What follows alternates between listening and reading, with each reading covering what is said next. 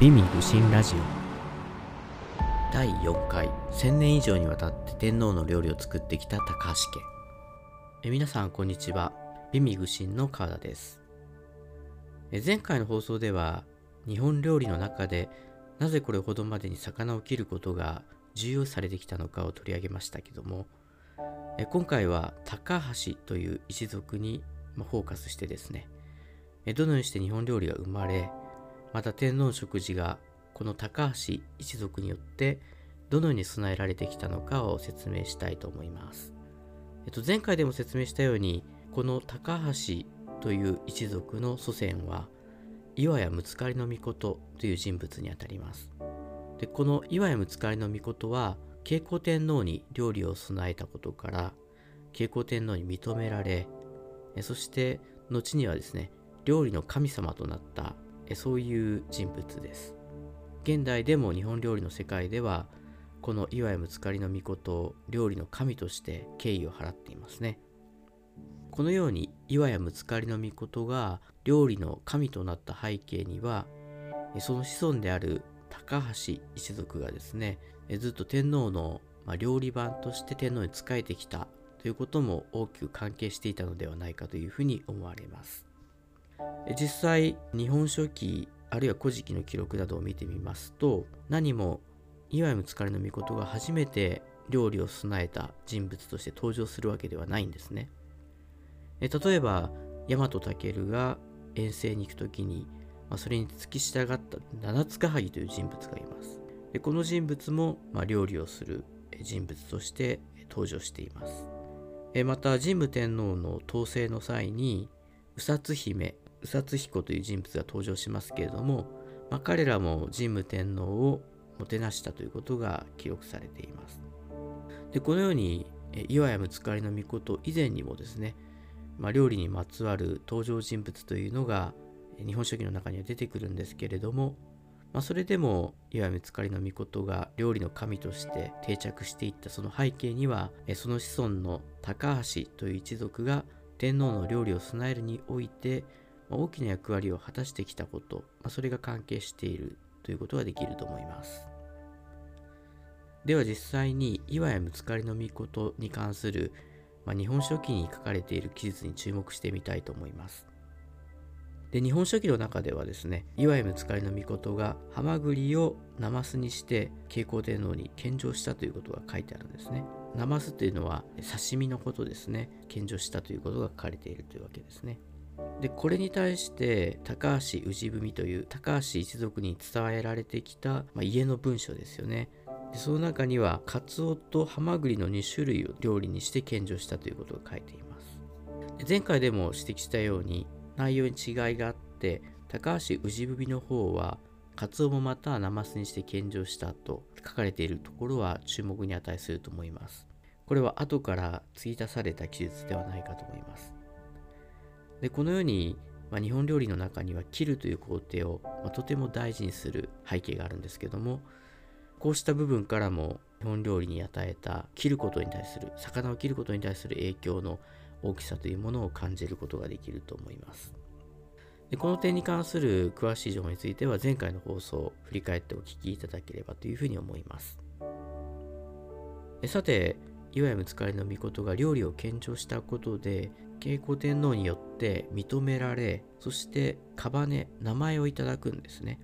柏手の臣というですね名前をもらうことになります。よって以降岩井睦狩の命の子孫は柏手の臣を名乗るようになるんですね。この柏手の臣という漢字は柏手の方はですねお膳の膳という字ですね。月辺に善悪の善。これ一文字で柏手と呼びます。かつてこの禅という字は柏手と読まれていたようですね。で、その理由は料理というものはですね、柏の葉など木の葉に盛られて出されていたからなんですね。つまり、柏手というのは食器の一種であって、食物を乗せるものを意味していたということなんです。で、こうした、まあ、料理との関係から料理を司る任務を与えられた岩やつかりの御事とまあ、その子孫たちには柏手という氏が与えられたんではないかというふうに考えられます。そして臣は大臣の陣の字ですよね。で昔の名前というのは宇治とネとですね。2つに分かれていたんですね。なので柏で柏手とも発音しますがこちらの方が宇治の名前になります。そしてもう一つ王権とのですね関係を表す有力士族に与えられるこのカバネが臣ということになります。よってこれ以降岩やむつかりの命の子孫は柏手というふうに名乗るようになります。でカバネが臣ですので柏手の臣というふうになります。この臣というカバネなんですが豪族に与えられるカバネの中でも非常に高い位を意味するカバネになってるんですね。で一番高い位がオミというカバネでしたのでこの柏手のオミつまり岩やむつかりの子孫たちはとても高い官位につけられるような一族だったということが理解できます。地にですね柏手の臣片婿という人物が出てきます。でこの片婿の娘がですね聞き身のイラツメと呼ばれているんですけどもこの女性は聖徳太子と結婚して8人の子供を設けるんですねで中にはこのホキキミのイラツメというのがいわゆる料理を行う出であるということからそんなに高い家のものではないというようなことを言う場合があるんですけどもそれはそんなことはなくてとても高い位にある高いカバネを持っている柏手の臣という家の出身であるということなんですね。でそれを証明するかのように柏手の臣片婿のもう一人の娘っていうのがいましてその娘の名前が柏手の広子のイラツメという名前になっていますがこの女性は聖徳太子の弟の久米王とも結婚しているのでそこから考えてもこの柏手の臣一族がいかに高い位を有していたのかということを伺えるのではないかと思います。ではこの柏手の臣の一族がいつから高橋になったかということなんですけども天武13年西暦でいうと684年になりますけどもこの年にですね天武天皇が役者の川根を制定します。でこの時にそれまでまあ、豪族につけられていた、まあ、臣だったりとか村地というですねカバネが改定されることになったんですね。でそれに合わせて柏手の臣の国増がですね、まあ、高橋という氏に変えることになりますでこの高橋には阿蘇美というですねこれは別名で阿蘇とも読むんですがそのカバネが与えられることになり高橋阿蘇美の国増という名前になりますでこの、高橋遊びの国増は岩やむつかりの命から数えて10代目になります。この時から高橋を名乗り始めるようになるということなんですね。でこのえ遊びというですねカバネは真人に続くカバネで非常に高い位を表すカバネとなっています。えそもそも真人というですねカバネは天皇と直接つながっている、まあ、親族関係のものにしか与えられないカバネでしたので、まあ、それに続く遊びということになるので豪族の中でも特に有力な者たちに与えられたカバネであったということがわかると思いますその後の高橋一族がどのような活動をしていたのかは日本の正史つまりオフィシャルな記録である日本立国史の中にある記録から見ていくことができます。この立国史は6冊の本から成り立ってるんですけども最初は日本書紀ですよね。で続いて食日本記、日本後期、食日本後期、日本門徳天皇実録、日本三大実録、まあ、これをもって立国史とするんですけれども、この中に高橋氏がどのような活動をしたかが記録されています。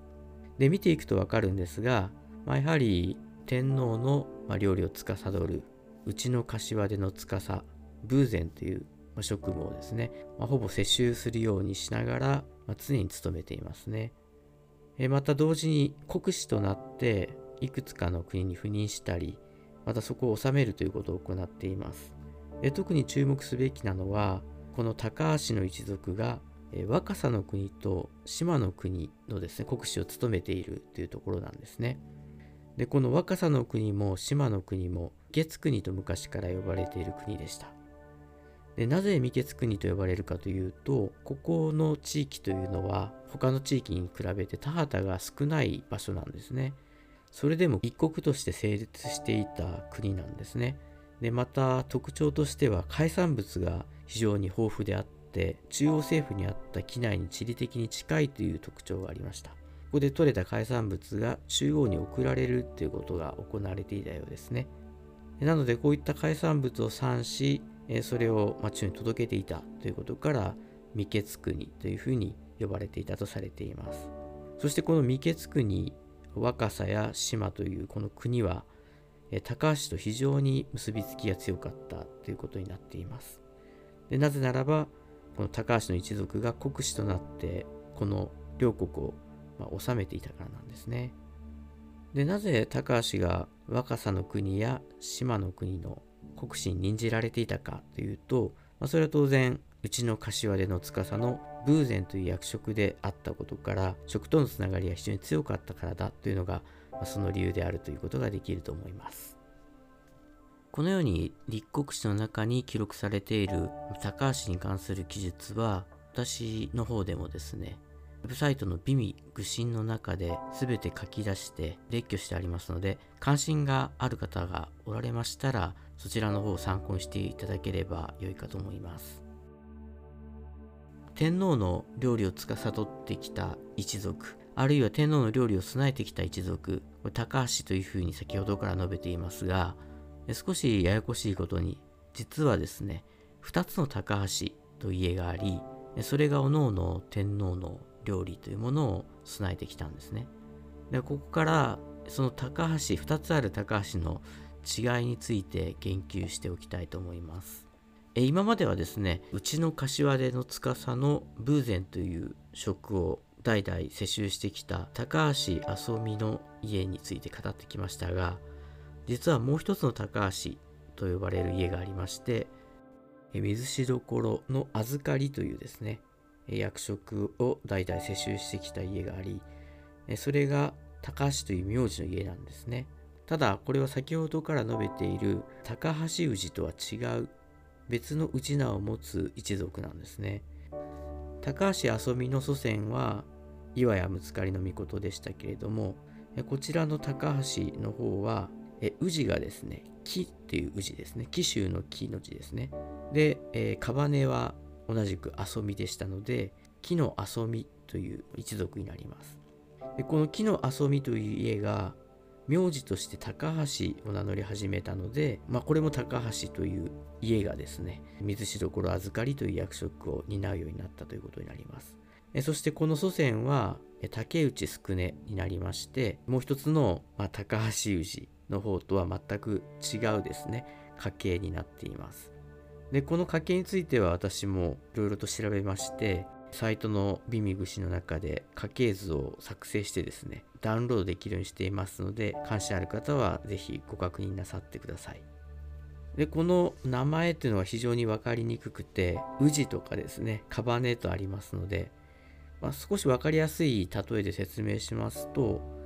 徳川家康はいますよね歴史の人物で誰もが知る人物だと思うんですけれどもこの家康を例えに少し説明してみたいと思います。で徳川家康の名前すべて言うと、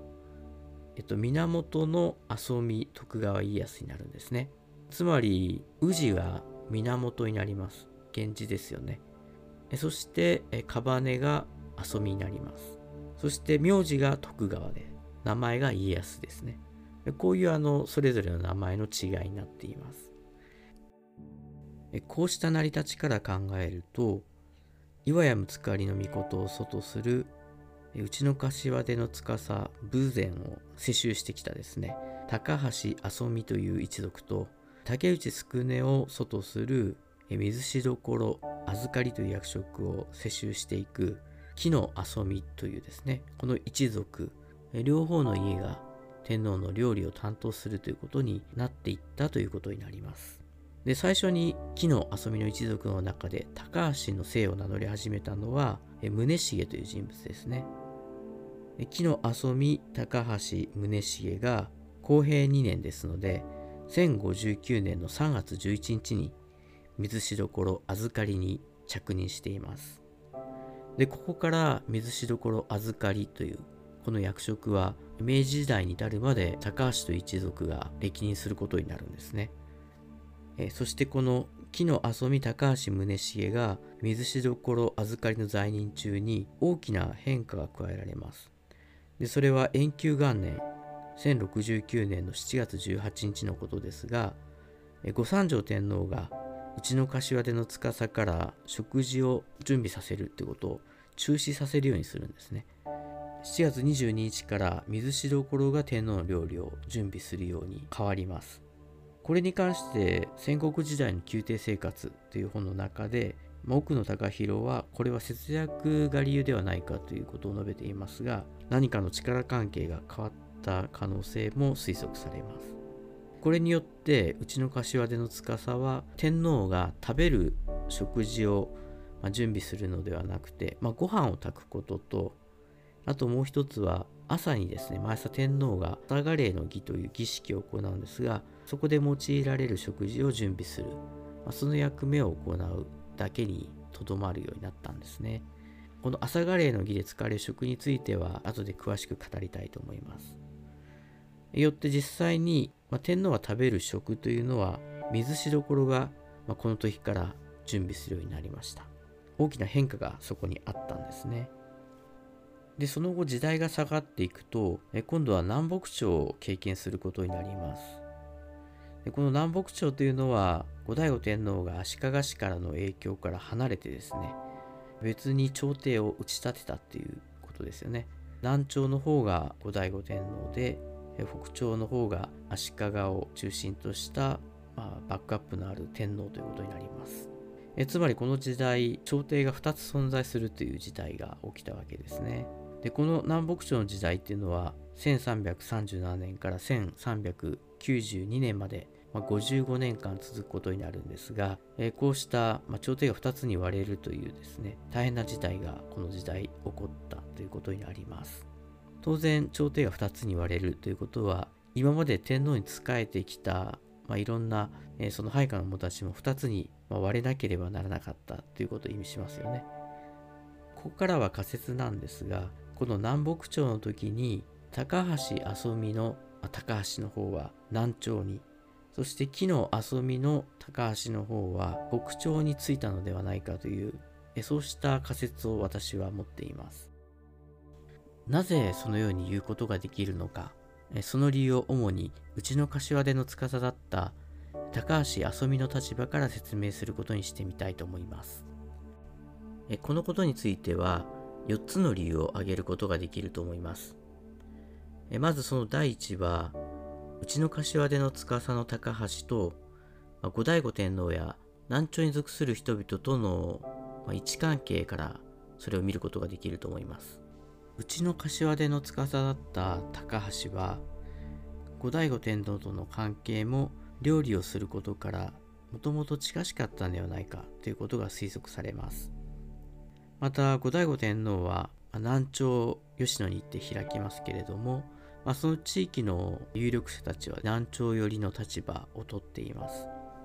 例えば南朝の指導者だったのは竹山近房という人物で彼は「人王小陶記」という本を書くことで南朝の正当性を明らかにした人物ですね。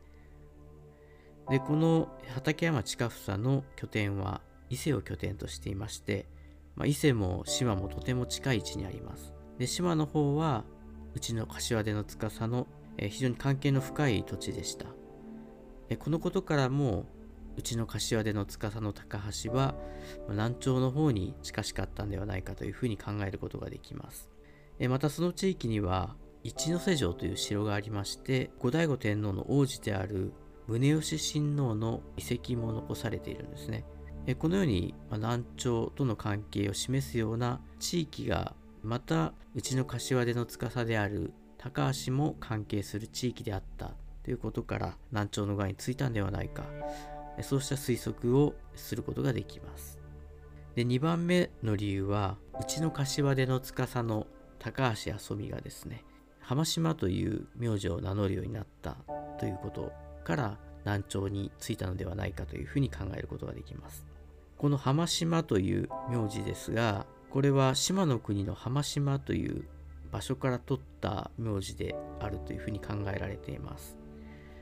この浜島は現在の三重県志摩市浜島町という地名がありまして、まあ、そこが該当するんではないかというふうに考えられています。この浜島という名字を最初に名乗り始めたのは清実という人物だったんですがこれで、正式な名称が高橋の遊び浜島清実ということになります。少し長い名前になりますけれども、まあ、このように宇治があってカバネがあって名字があって名前がありますけどもこの時から浜島という名字が採用されることになりました。でこの時期というのがまさに南北朝の時期にありまして、まあ、こうした時期に、えー、わざわざですね南朝との関係の深い地域であるこの浜島を名字としたことからもうちの柏手の司だった高橋が南朝との関係が深かったのではないかということが推測されます。また3番目の理由は新しく浜島を名乗り始めたうちの柏手の司高橋の官職の変遷から南朝側についたんではないかというふうに考えることができます。え実は浜島というですね姓を名乗り始めてからえこの一族はですねえかつては歴任していた若狭の国の長官の役職になることはもうなくなってしまったんですね。で南北朝から、まあ、ある程度時間が経って、まあ、江戸時代の中期ぐらいになってからようやく5人の、まあ、浜島の姓を名乗る者たちが若狭の神にはなるんですけれども結構長い期間それまで世襲のようにして若さの神を歴任していたこの家の者たちが突然南北朝を境にして長期間若さの神になることがなくなってしまったということなんですね。でこれに対して、まあ、先ほど述べた水しどころ預かりの高橋ですね。えつまり木の遊びの高橋の方ですけれどもえこちらの高橋の方がですねえちょうどこの南北朝を境にしてえどんどんと若さの神になっていくんですね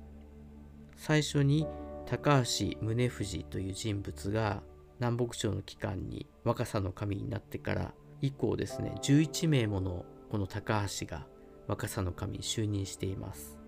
えつまり、まあ、このことは南北朝を境にして以前はうちの柏手の司の高橋がずっと若さの神を歴任していたのがストップして以降は水しどころ預かりの役職にあった高橋の家の者たちが若さの神になっていったということなんですね。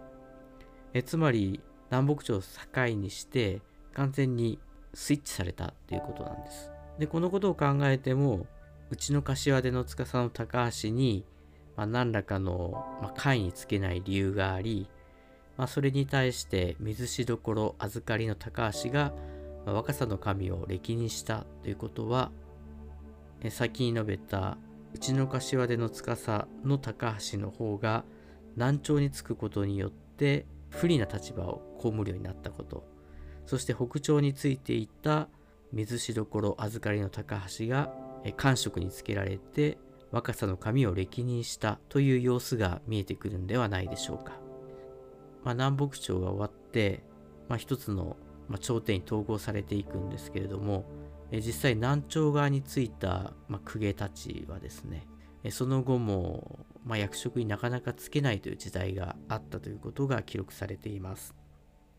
えまさにこのことがうちの柏手の司の高橋にも起こって、まあ、役職につけない期間が比較的あったんではないかそのように考えられます。まあ、実際の記録を見ても、ま、役職についていないのでこのことから考えるとやはりうちの柏手の司高橋は南朝側にあったというふうに考えることができると思います。4番目の理由ですが浜島家に残されている文章を見ていくと浜島家つまりうちの柏手の司の高橋が南朝についていたんではないかということがわかると思います。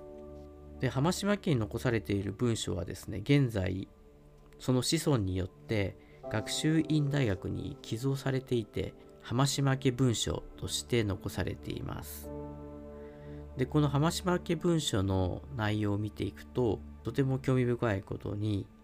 水しどころ預かりの役職にあった高橋の家の者たちが残してきた、文書というものがたくさんあるんですが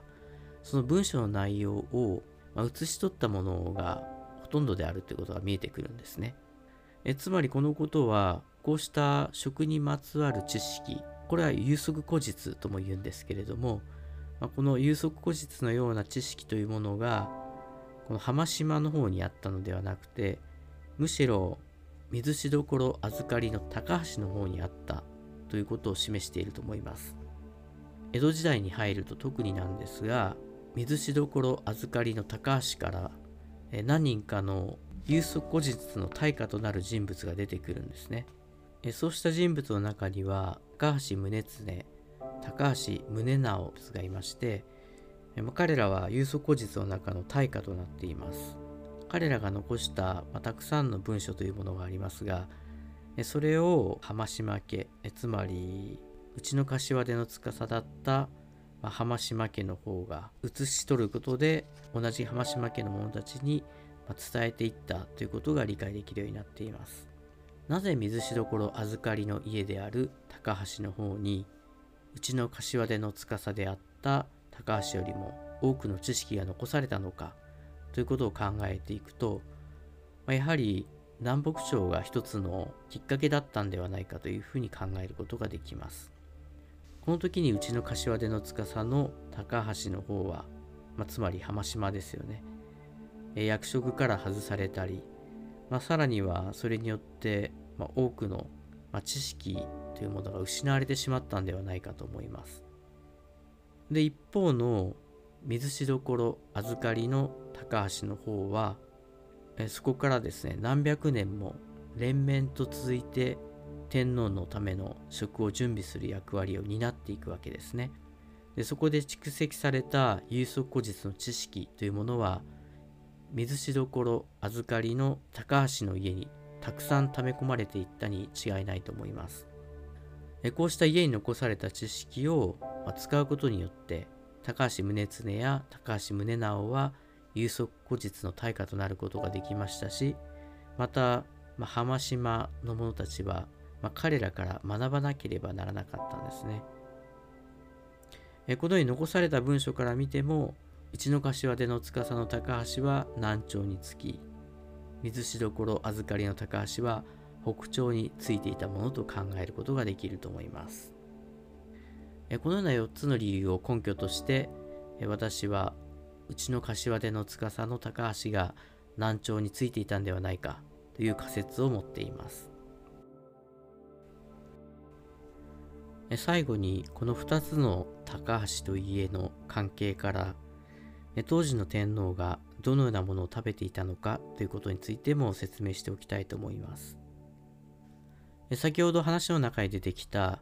水しどころ預かりの高橋宗直という人物はたくさんの文章を残していますけれどもその中の一つに「朝賀霊王正寺等御前図」という使い入りでの天皇の職についての説明文章というのを記しています。でこの中を見ていくとわかるんですけれどもまず天皇というのは朝賀霊の儀というのを毎朝行うことになっていました。この朝賀霊の儀で使う料理を準備するのがうちの柏での司の高橋だったんですね。でこの時の料理がどのようなものかというとまずご飯がありますでご飯はその高橋が準備することになっていましたそしてそれに合わせて、まあ、いくつかの、まあ、おかずが作られるんですけども、まあ、それらは全てですね魚を薄く切ってて山盛りに積み上げるそうした料理だったんですねで何皿かあるんですけども、まあ、そうした魚を切って盛るようなとても儀礼的な料理というのが作られていました。で、この朝ガレーの儀で作られる料理というのを天皇は食べることはなかったんですね。これはあくまでも儀礼的なもので、天皇はその前に座って箸を取り上げて、箸を取っておくことで、え食べたという見立てが行われて、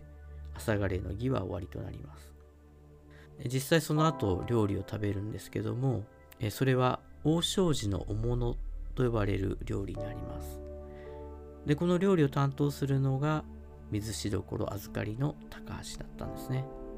で王将寺と呼ばれる、まあ、机があるんですけれども、まあ、その2つの机が並べられてでその机の上にさまざ、まな、まあ、おかずが並べられることで、まあ、それを天皇は毎日食べると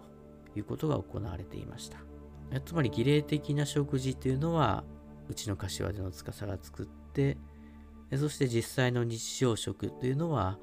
水しどころ預かりが作っていたということになりますね、まあ、こうした料理を天皇はずっと、まあ、儀礼的なものも含めて、まあ、食べていたんですが、まあ、これが明治時代になるまで続けられたというふうに考えられていますこのように料理というものは、まあ、単に食べるだけではなくて、まあ、天皇にとっては、ま、儀礼的な意味も強く持っていたということが見えてくるんではないかと思います。ま、天皇が果たす役割の一つには、ま、五穀豊穣を祈ることだったりとか、あるいは国家の安寧を祈ること、ま、そういったことが含まれていることから、まあ、必然的に料理も儀礼的なものであって、国の発展を祈ることにもつながる、まあ、そうした料理が供されていたということなんですね。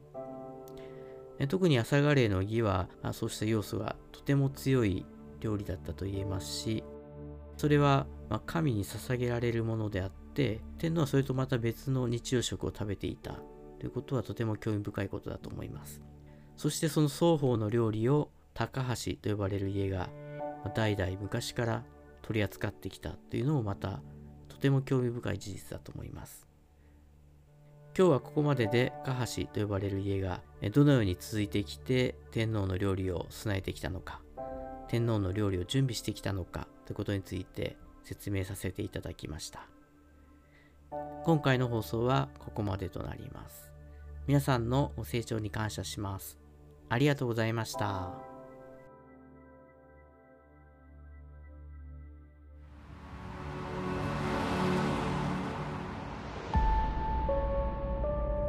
美味愚心ラジオ。